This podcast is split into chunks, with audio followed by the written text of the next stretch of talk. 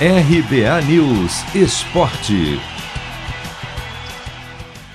Matematicamente ainda dá, mas a situação do Vasco na briga pelo acesso na Série B ficou mais complicada. Ontem, no confronto direto com o Guarani, em Campinas, o Cruz Maltino pôde marcar o gol da vitória aos 42 do segundo tempo. Cano cobrou o pênalti e o goleiro defendeu. Na sequência, escanteio para o Vasco, contra-ataque do Bugre e gol de Pablo. Placar final: 1 a 0 Guarani, que conseguiu uma vitória de cinema, foi a 52 pontos a 2 do G4 e deixou o time carioca lá atrás com 47.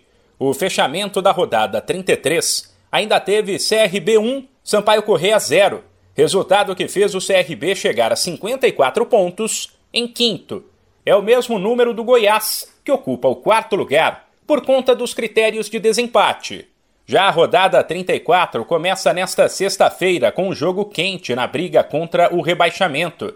Primeiro time do Z4 com 38 pontos. O Londrina, que reagiu e não perde a quatro jogos, recebe o Cruzeiro, que tem somente dois pontos a mais e não vence a quatro partidas.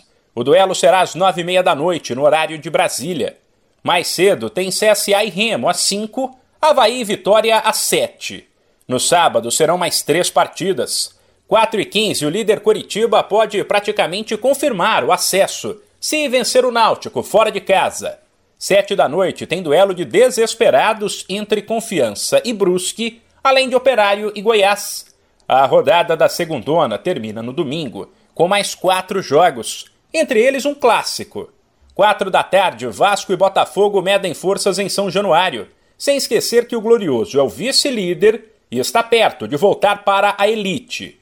Às 6h15 tem Sampaio Correia e Brasil de Pelotas, Vila Nova e Guarani. E às 8h30, a Ponte Preta recebe o CRB. De São Paulo, Humberto Ferretti.